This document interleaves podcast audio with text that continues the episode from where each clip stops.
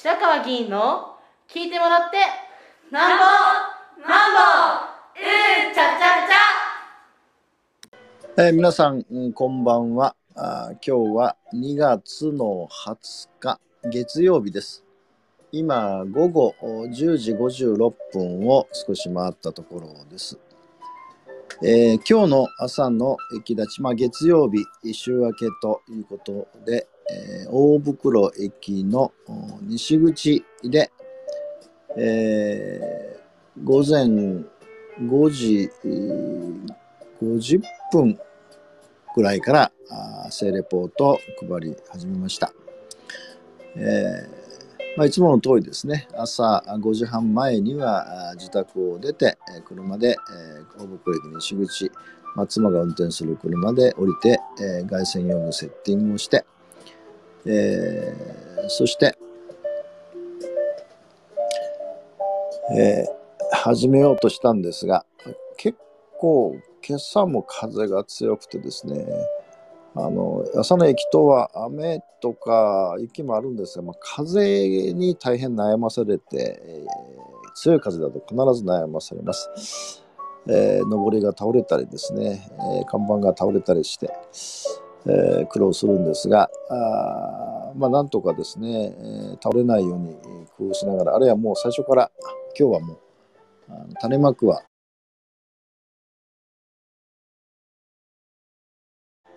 立てませんでした。おそらくバタンと倒れるっていうことですね。で、まあ、始めたんですが、えっ、と、6時ちょうどぐらいでしたかね。あの、以前お話をしました、あの、宣言台駅の西口でですね、公明党の新人の方がですね、あの、まあ、朝のご挨拶を始められた時のお話をしたんですが、えー、でその方がですね、えー、あの一人あので、えー、日本の上り旗を持っておられたんですが、あとことこと歩いてこられてですね、あの大変あの申し訳ないこといたしましたというですね、あの名刺をお出しになってですね、えー、まあ、あの要するに謝られたんで、あいえいえいえと、とんでもないですよと。あの実はですね、えー、っと先週の17日の告示の日ですね、3月市議会の告示の日に議員会があった、その後にですね、この新人の方に引き継ぐですね、公明党の現職の方からですね、あの白川さんって言って、あの大変あの申し訳なくいたしましたって言って、えー、何ですかって言ったら、いや、あの私の後継の新人がですね、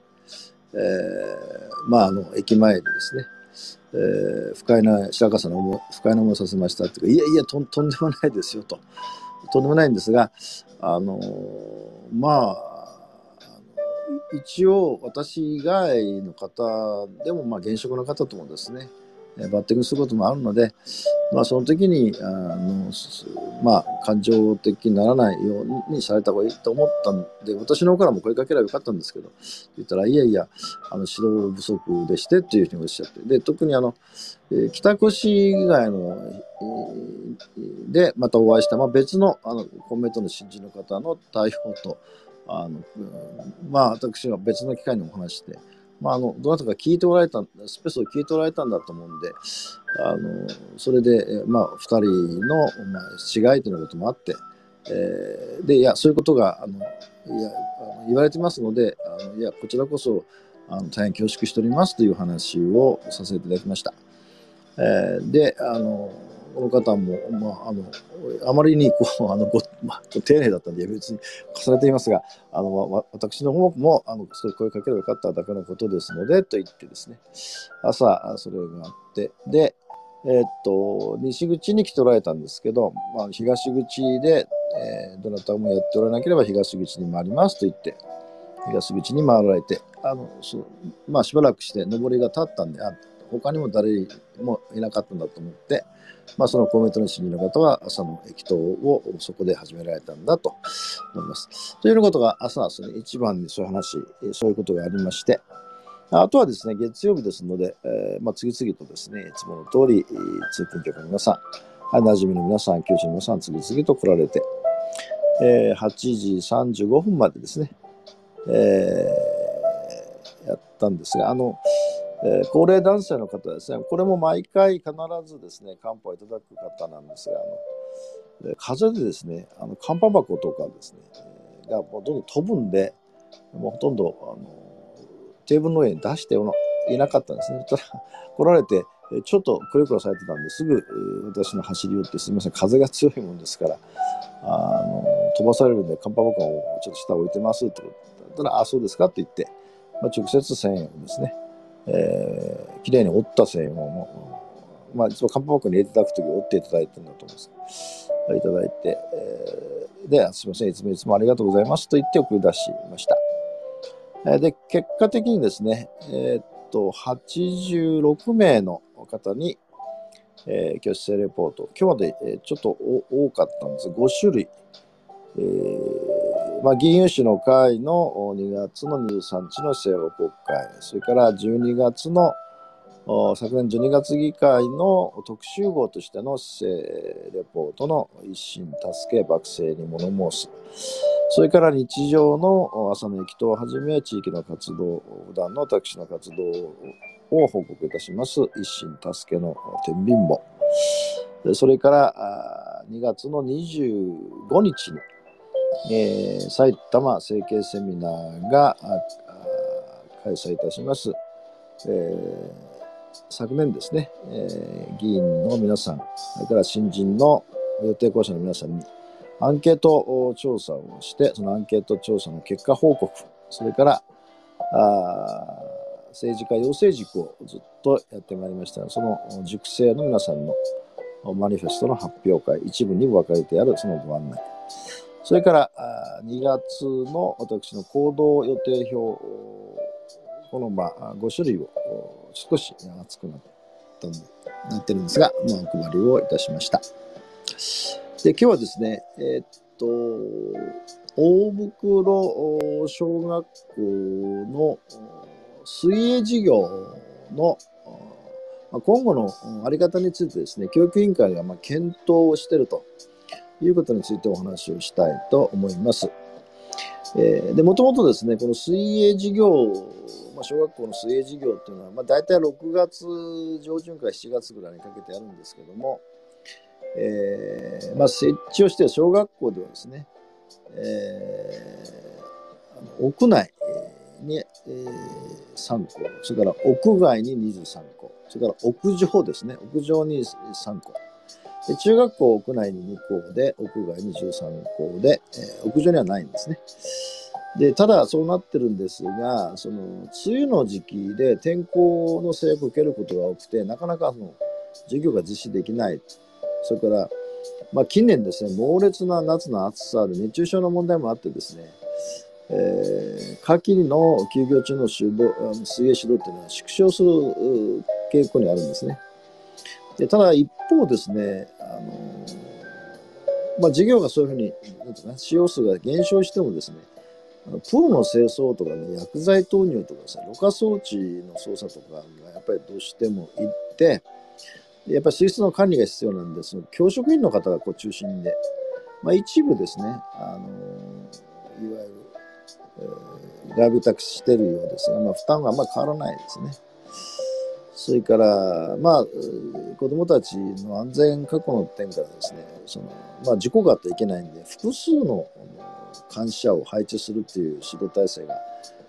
まあ、必要とされるんですが、まあ、小さな小学校では先生が少ないし、まあ、先生激務が多いんですね、難しいというようなことが、まあ、ずっとあったんですね。えー、で、えー、そういうことがあったんで、今後、その、いわゆる、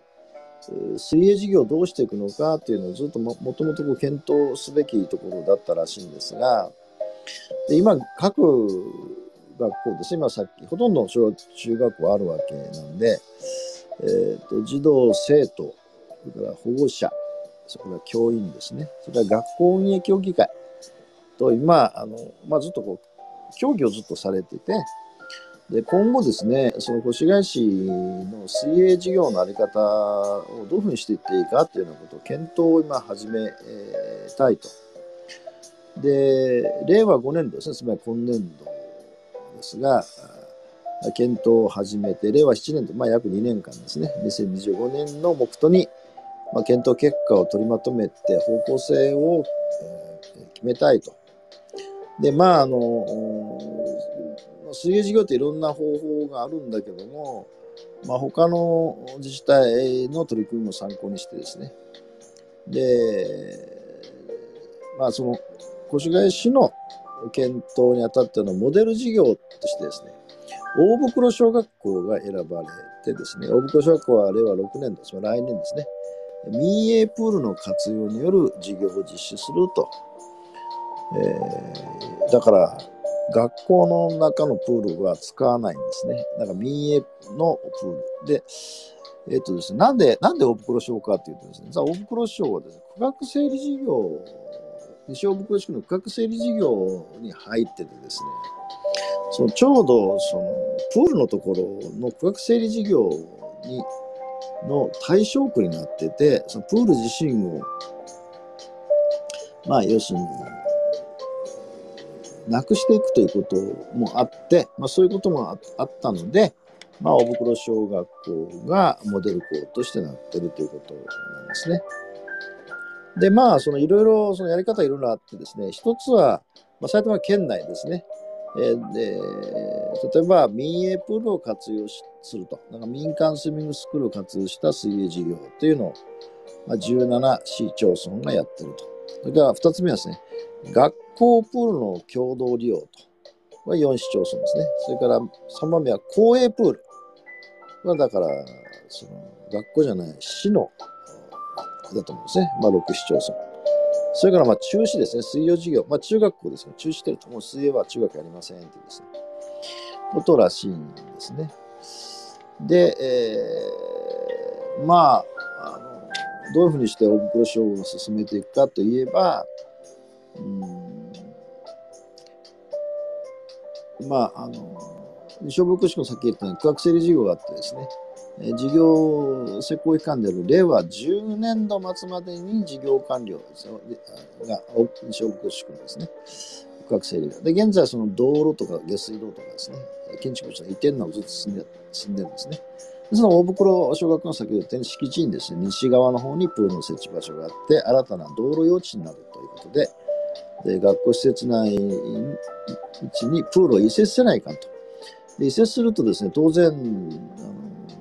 令和4年と5年かかるんですが、工事の設計だけでも1311万2000円かかると、いうことで,、えー、で、5年度にプールを新設すると、それからプールの解体ですね、外交工事と、まあ、やらなくちゃいけないんで、これだけで、えー、ざっとですね、えー、2億6700万ぐらいかかるんですね。で、そうなるので、令和6年度からそのモデル事業として、そのミープールの活用の水泳事業をやると。で、なんか、えっと、まあ、いくつか校舎、校があるんですけど、そのバスですね。バスに乗って、えー、まあ、大体、えー、年間500万から600万ぐらいかかるらしいんですが、あその検討をしているということで、で、まあ、移動時間の確保が必要となるため、え2単位時間続けての水泳指導を行うことにより、え活動時間の確保と移動時間の縮小を図るというようなことをまあ始めているということです。えで、まあ、私がですね、非常に問題だと思ったのはですね、その教育部委員会、まあ、これは教育指導部長さんが説明にしてくれたんですが、あ、えっ、とですね、これあの、3月議会を前にしてですね、各会派に、えー、まあ、主要な事業とかですね、まあ、特に令和5年度の予算、あ当初予算とかの主要事業などについてご説明いただいたんですが、先ほど言ったですね、各学校における児童生徒、保護者、教員、学校運営協議会などと競技を通じてって今後の、だからまあ大袋省はそういう方向なんですけど、ここも全部どうするか決めるんですね。で、その児童生徒保護者教員学校員協議会の対話っていうのはですね、これ横並びなんですね。で私はですね、山学園コースの時にも相当これは問題だと思ったんですが、